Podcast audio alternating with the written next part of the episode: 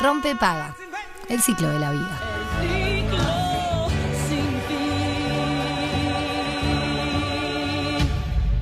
Radio Cero haciendo rompepaga. Y llegó el momento de hablar de, del sueño, de bueno, descansar, dormir, qué hacer, qué no hacer, ¿no? Este, informarnos sobre esto, ser conscientes, me parece que es fundamental. Y para hablar de todo este tema, recibimos a Marisa Pedemonte, ella es directora académica de CEVIPO, es catedrática de Fisiología eh, del CLAE, Facultad de Medicina. Y bueno, eh, la verdad que es una persona idónea para hablarnos de toda esta temática, este, que la tiene clarísima. Gracias por estar acá. No, gracias a ustedes por la invitación. Encantada de divulgar todas estas cosas. Tal cual, eso, ¿no? Divulgar, porque creo que lo fundamental es que las personas tengamos información, sepamos y podamos detectar cuándo es que estamos durmiendo mal y qué hacer frente a eso, ¿no? Y qué no hacer. Exacto, qué hacer y qué no hacer, que en, este mundo en donde hay tanta confusión de información y, y tanta desinformación de los profesionales, porque la verdad que es un problema en el mundo, que la, el- el currícula, la currícula de grado de las facultades de medicina no incluyen la medicina del sueño. Mira. Entonces no hay buen asesoramiento tampoco de eh, nuestros colegas de la salud. Claro. Entonces muchas veces pasa que un amneico es diagnosticado por un odontólogo, eso nos pasa todos los días.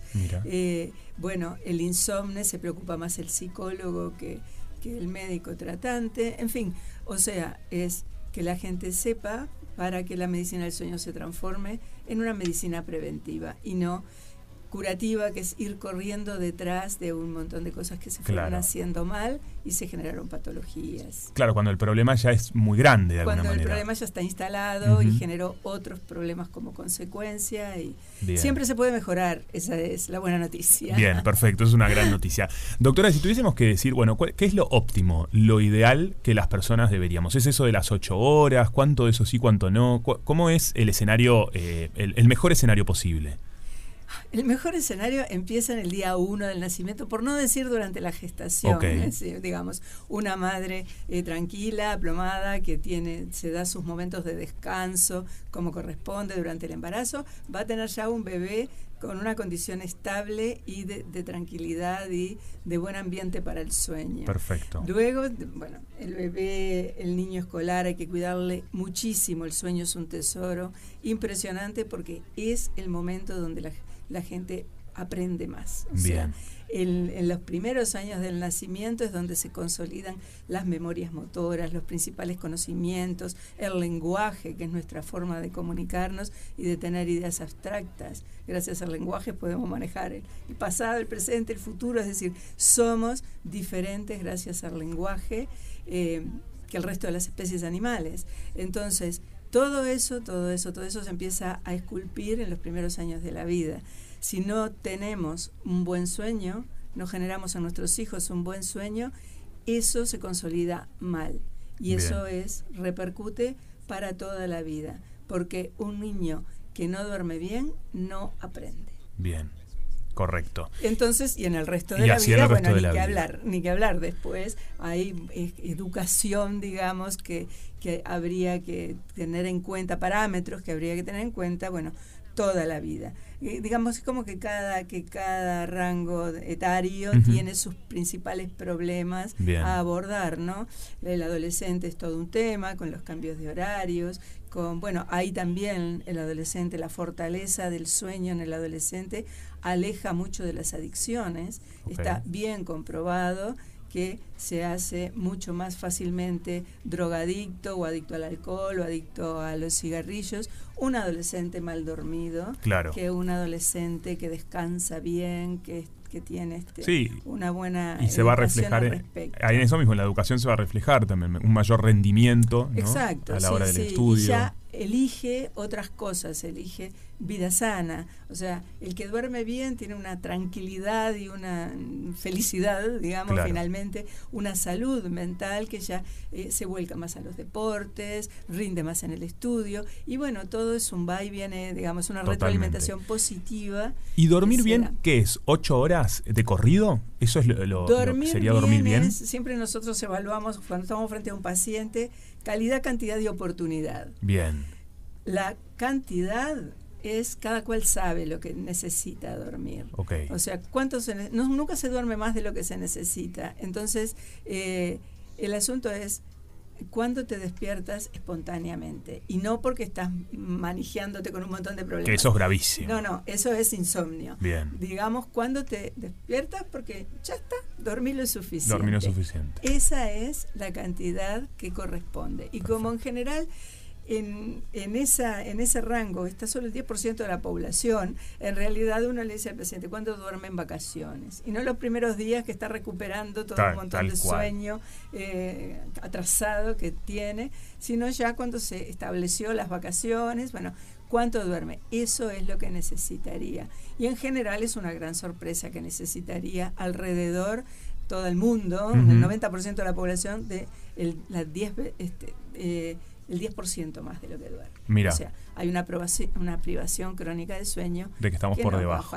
Pasando factura de deuda. Exactamente, eso em, empieza a pasar factura tal cual. Y hay algo que comúnmente, que está bueno hablarlo también, que eh, cada vez escuchamos más personas ¿no? de diferentes edades que empezaron un camino que es la medicación. ¿no? Esas personas que, bueno, ya tienen una problemática instalada, obviamente, que fueron quizá a un médico, en, el mejor de los casos, obviamente a un médico, porque son, son medicamentos que tienen, necesitan, deberían, eh, una receta, eh, y empiezan en ese camino. Sí, no, ¿cómo podemos evitarlo? ¿Qué pasa una vez que comenzamos?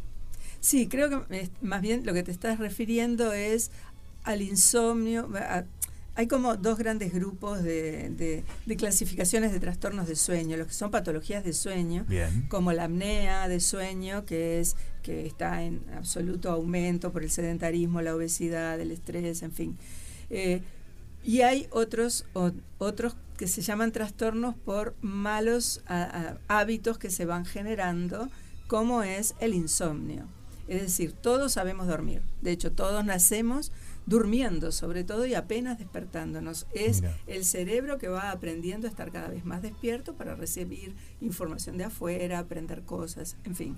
Entonces, em, en realidad, cuando, cuando esto se quiebra es por algo. Cuando la gente empieza a dormir mal, siempre es por algo. El análisis debe ser cuándo empezó y por qué, qué pasó en ese momento. Entonces, el insomnio reaccional estoy cambiando de trabajo o me echaron o se me murió un familiar querido. Ese es un insomnio reaccional que ahí se les da pautas de conductas, cómo se puede ayudar a, reflotar ese duelo. y sí, una medicación hipnótica para, digamos, resetearlo, porque la, vida sigue para esa persona. Sí, además se le encontró un porqué.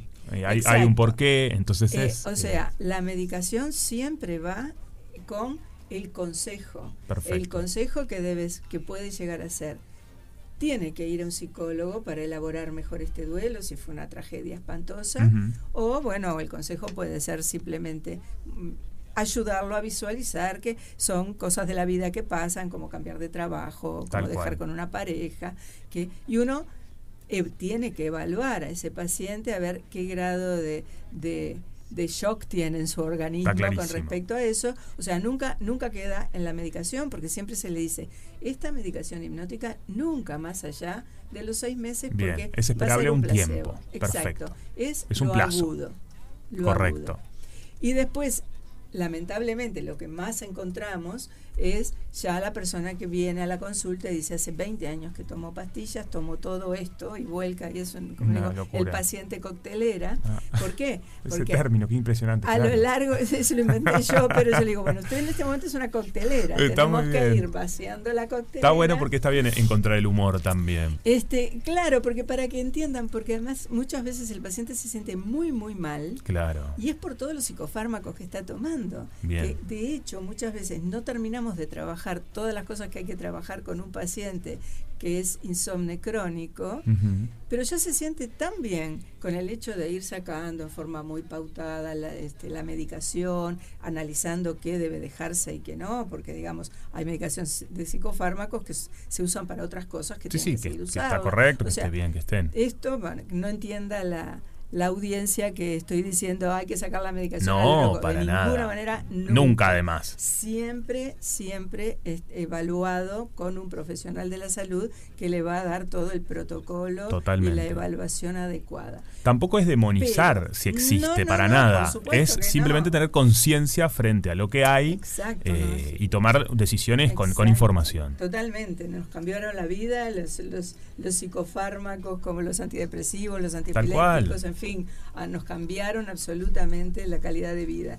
Pero para el, el sueño, justamente, hay toda la fantasía de que el, el- el hipnótico mejora el sueño y el hipnótico nunca da la calidad de sueño que- del sueño natural. Claro. O sea, es una herramienta que tenemos que usar muy precisa y pautadamente por un, en un lapso muy breve, entre tres y seis meses y no más allá. Si en los seis meses que se trabajó juntos con de pronto otros profesionales realmente no está totalmente mejor, entonces hay que pensar en una patología de fondo de sueño y hacer Bien. estudios de sueño y bueno, y evaluar a ver qué, es lo que hay, está qué hay, es lo que está pasando Tal y, cual. e ir más allá, digamos, o alguna enfermedad que en realidad está dando el insomnio, como por ejemplo, no sé, un hipertiroidismo, que genera una alerta muy grande y no deja que el paciente baje las revoluciones en la noche, bueno, y tantas otras. Clarísimo. Yo creo que también hay algunas, se, se- se aconseja muchas veces eh, que, que- que tanto esto está bueno que no, eh, algunas cuestiones a tener en cuenta o hacer, ¿no? Bueno, ya, ya se nos dice este- estos aparatos que tenemos siempre con nosotros, el celular, los aparatos electrónicos, que haya, viste que se empezó a decir que no haya mucho enchufe cerca Sí. de donde... ¿es- ¿Esto es tan así? ¿No es así? Digo, sí, porque son- totalmente. En realidad, es- el, a ver, la, el día es un reflejo de la noche que tuvimos anterior Bien. y la noche siguiente va a ser un reflejo del día. Entonces no son cosas separadas y nos y Está buenísimo este concepto que Poco decís. tenemos una llave de decir apago, prendo, me duermo me- y no y no se apaga nunca el organismo. Claro. O sea, es yo siempre hablo con los estudiantes esos de el modo sueño y el modo vigilia que tiene nuestro organismo.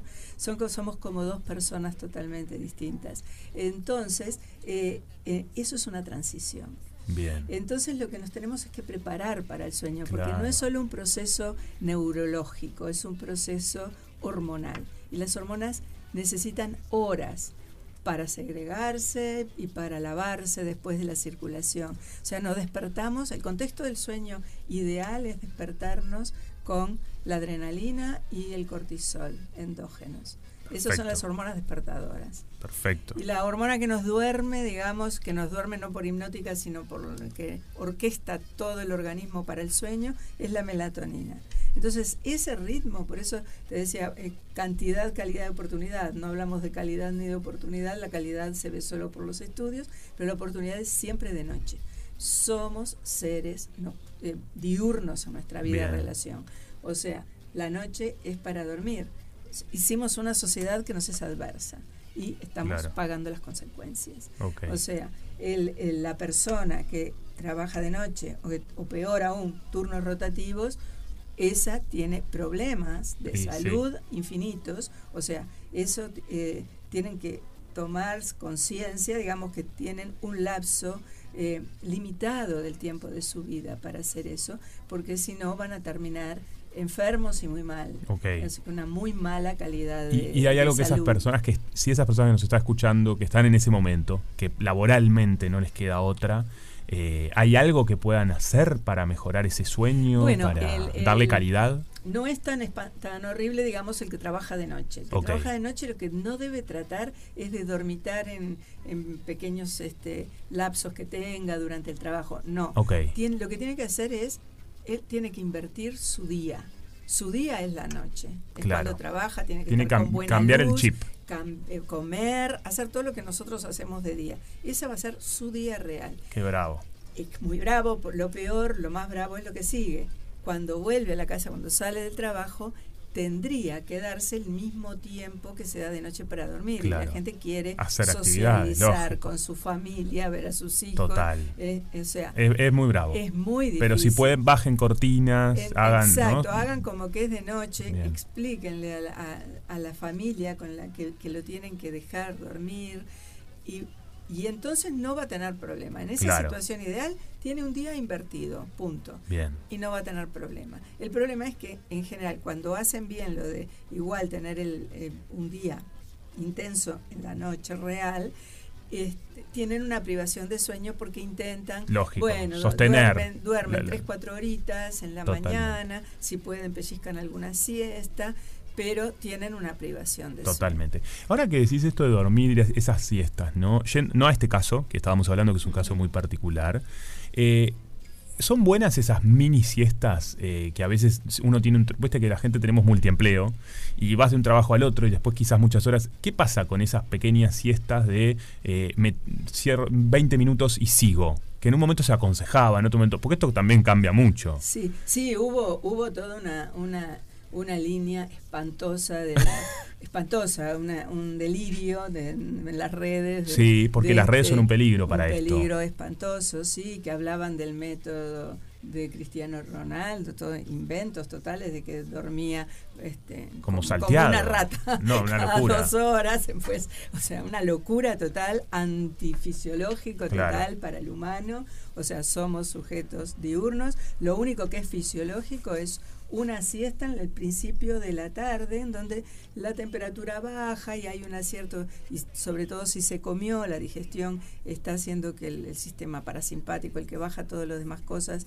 y se ocupa de la digestión, está muy activo, entonces eh, es una siesta que de alguna manera acompaña todo el proceso digestivo y de, la temperatura corporal. Pero debe ser la, siesta, digamos, fisiológica corta, porque uno escucha a mucha gente decir, no, a mí dormir mucho me hace mal, si duermo tres horas en la tarde, me... claro, porque si profundizan mucho, entonces van a los, eh, las etapas de sueño en donde en la noche sí ya se desarma todo el, digamos la parte hormonal y, y, la temperatura corporal y remontar eso para después seguir viviendo en la tarde está bravísimo. está difícil. Entonces la siesta nunca más allá de la media hora. Bien perfecto a no ser bueno que se tenga una privación de sueño tan grande en la noche. Que lo necesites. En el fondo dormir siempre es mejor que no dormir. Bien pero en el dormir hay que siempre elegir las horas nocturnas para dormir, dentro de lo posible. Y en el contexto este hormonal, en el sentido de que los esfuerzos más importantes, sean físicos o intelectuales, cognitivos, se hagan en la mañana y tarde temprano. No poner una super eh, conferencia o un super reunión este, empresarial para decidir cosas a las 11 de la noche. Esa noche no va a dormir nadie. Totalmente. aunque, termine muy bien la, conferencia, lo que sea. Es verdad. no, y a mí me sorprende mucho esa gente que em, a las 6 de la mañana se puede levantar a hacer deporte también y están a las 7 de la mañana haciendo eh, eh, spinning, esas cuestiones que con grito, sonido, eh, eso también es, para mí es me da una sorpresa muy grande, no podría jamás, o sea, mi cuerpo no lo puede resistir. Sí, yo tampoco, pero bueno, en eso nos, nos dividimos y, somos todos normales, hay gente que tiende a alargar un poquito más la noche, que en realidad cronobiológicamente Ese se llaman los búhos. Ese soy yo. Este, y hay gente que es alondra, es madrugadora, se levanta ya, se despierta con todas las pilas. Todas las pilas. Porque además hay, gente, hay, hay distintos grados de este, evolución al, al estar alerta del todo.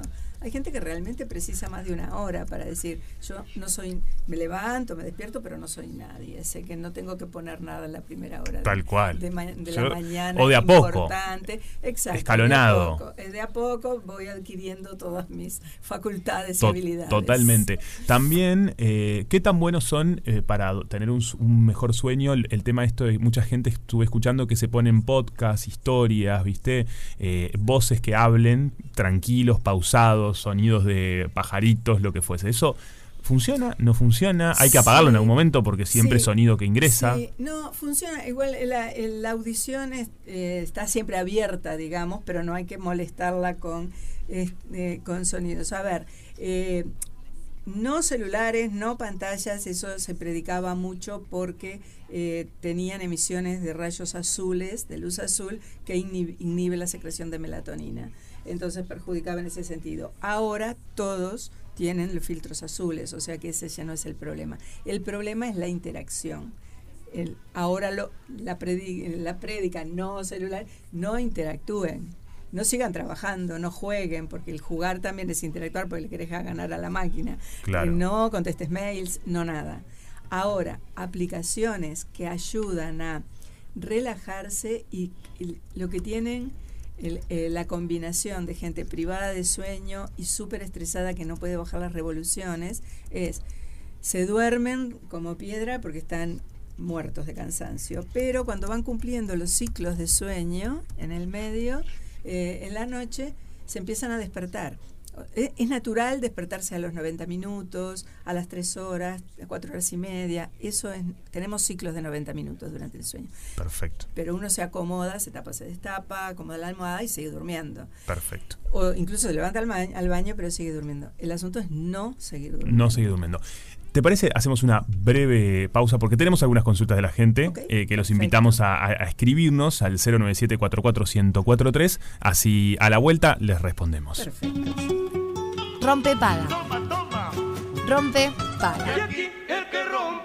Alternativa para las grandes rompe paga. Rompe paga.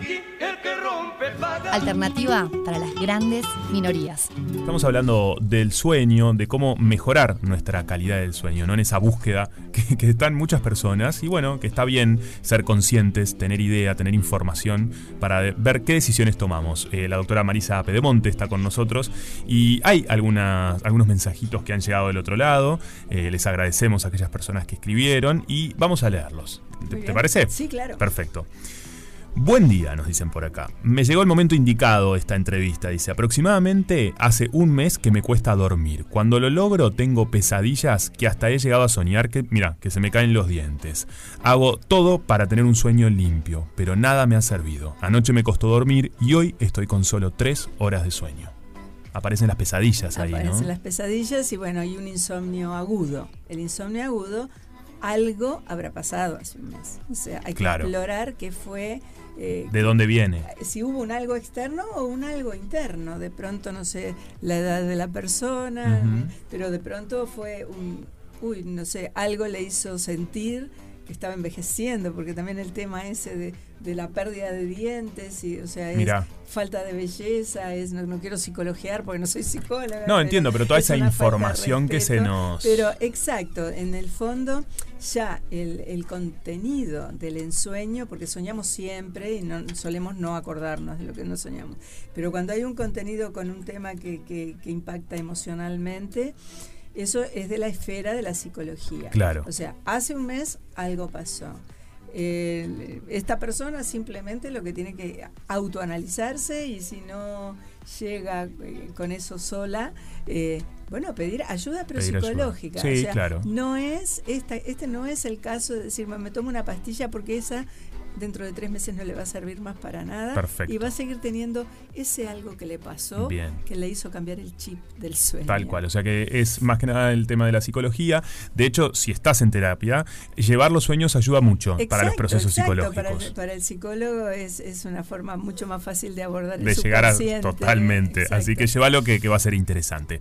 Buenos días, los estoy escuchando y eh, mira, nos dice, tengo 50 años, me pasó, me paso despertando, me levanto 5 y 20, entro a la 6, pero los días que tengo libre no duermo más o descanso más. A las 7 estoy despierta. Hace como un año más que estoy durmiendo entre 4 horas y media o 5. Es el promedio de horas que puedo llegar a descansar, nos dice Laura.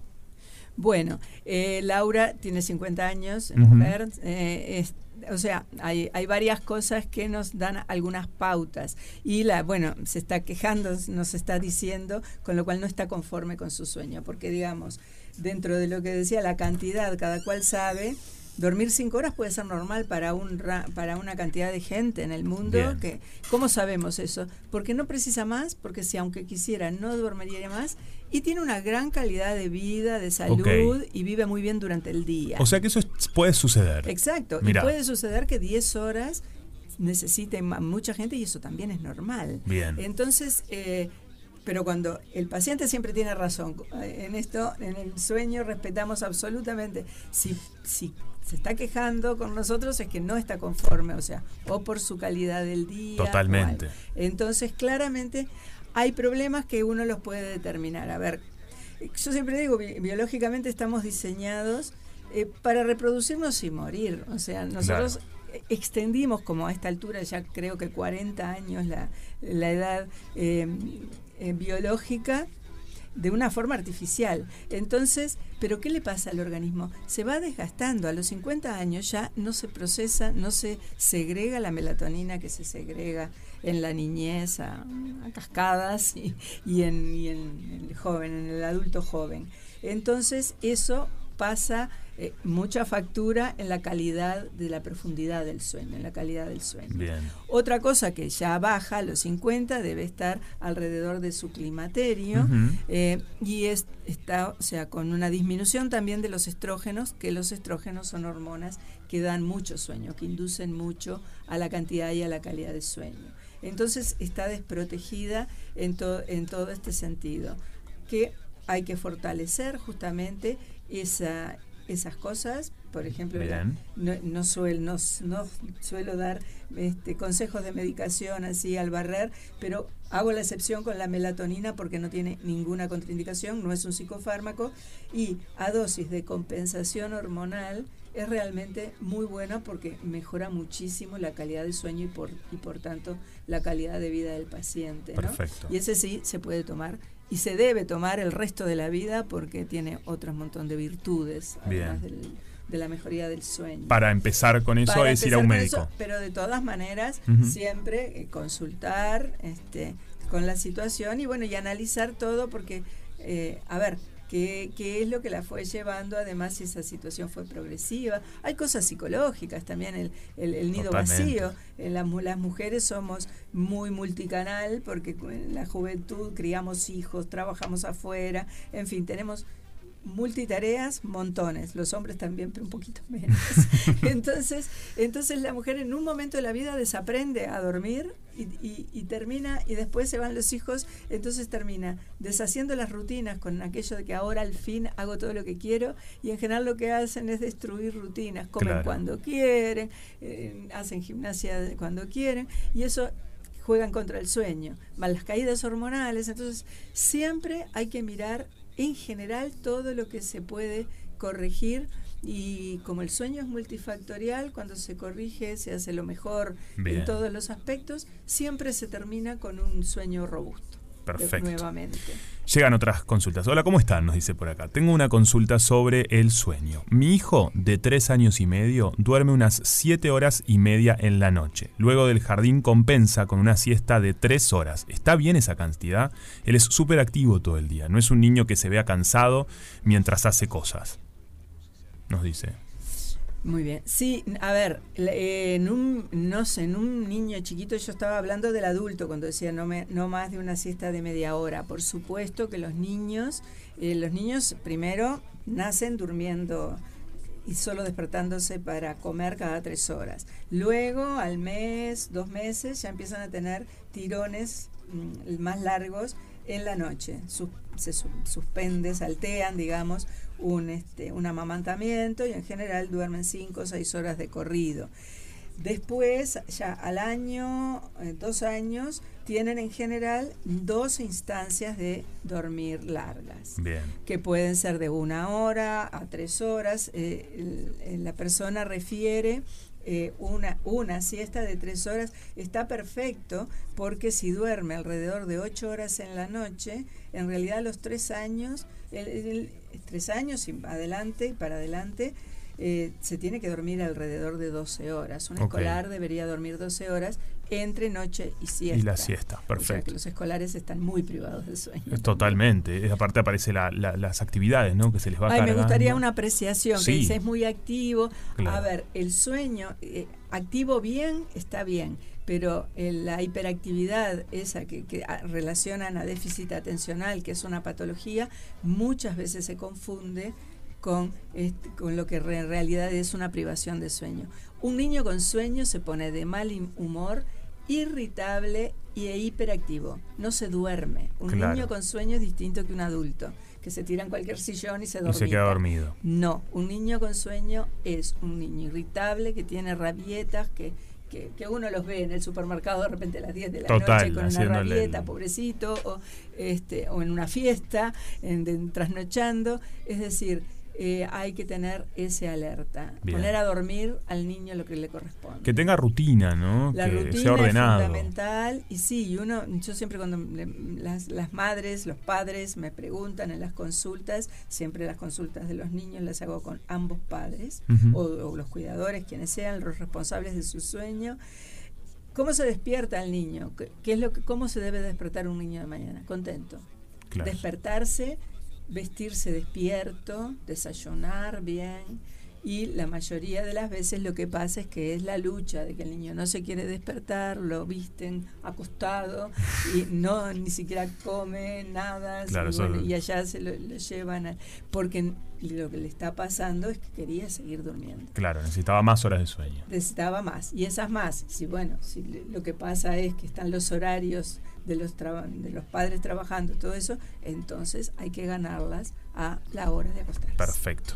Porque esto, ¿no? Recién hablábamos también de las eh, multitareas, eh, que tan, tan, tan a la moda están, la ansiedad, hacer muchas cosas a la vez. Esto ya en adultos, ¿no? Dejando a los niños que entendimos que tiene que ser ordenado. A veces los adultos no pueden escapar de eso, pero bueno, hay que ordenarse. Es horrible y hay que ordenarse y hay que, hay que fijar, o sea, a ver, este apremio que tenemos, que es, es, es un apremio que muchas veces es eh, fantasioso, que no hay una necesidad real. Y, e incluso, aunque sea por el trabajo, uno puede, aunque esté en cuatro cosas, mm, tiene cuatro problemas que resolver en una mañana, hay que no estar con todos los problemas simultáneamente. Hay que empezar con uno, terminarlo, seguir con el otro. Porque nunca la premura es tanto. Es más una actitud que se tiene actualmente que una realidad. Bien. No hay problema que no pueda esperar media hora. Rarísimo. la última vez que tuvimos un problema que no podíamos esperar media hora para resolver. totalmente. No hay, no existe. es rarísimo alguien que tiene una mala noticia de que se murió alguien o de que tiene que resolver una cosa. Este, sí, son pocas las veces, realmente. Tres veces en la vida. Sí, sí, sí. Yo habrá sido eso. Y uno ahora ve en, los ómnibus que la gente va mandando mensajitos. Estoy llegando, estoy por acá. Pero ¿qué pasa? Un reporte de esquina a esquina. Eso da estrés. Mucho estrés. Vivamos sin estrés porque esa es la mejor manera de tener calidad de salud, de vida y de sueño. Y de sueño, sobre todo, de, todo, que es un, es un todo, ¿no? Es un todo. Eh, muchísimas gracias, doctora. La verdad que eh, muy clara en todas eh, este, bueno, todo lo que nos fuiste explicando y contando y creo que quedó clarísimo lo que cada uno tiene que hacer, ordenarnos, tratar de estar bien, disfrutar, disfrutar de ese sueño también, respetarse, escuchar al cuerpo, sobre todo, ¿no? Que somos sabios. No es perder el tiempo, no es perder vida. Eh, eh, Total. y no se puede negociar. Qué lindo que es dormir, que no además. Guste dormir, se joroba. Perfecto. No se puede negociar. No se puede negociar, a dormir, gente. pero ahora a seguir escuchando Radio Cero. Gracias. Gracias a ustedes. Rompe paga. Una fiesta. Con final feliz. Rompe paga.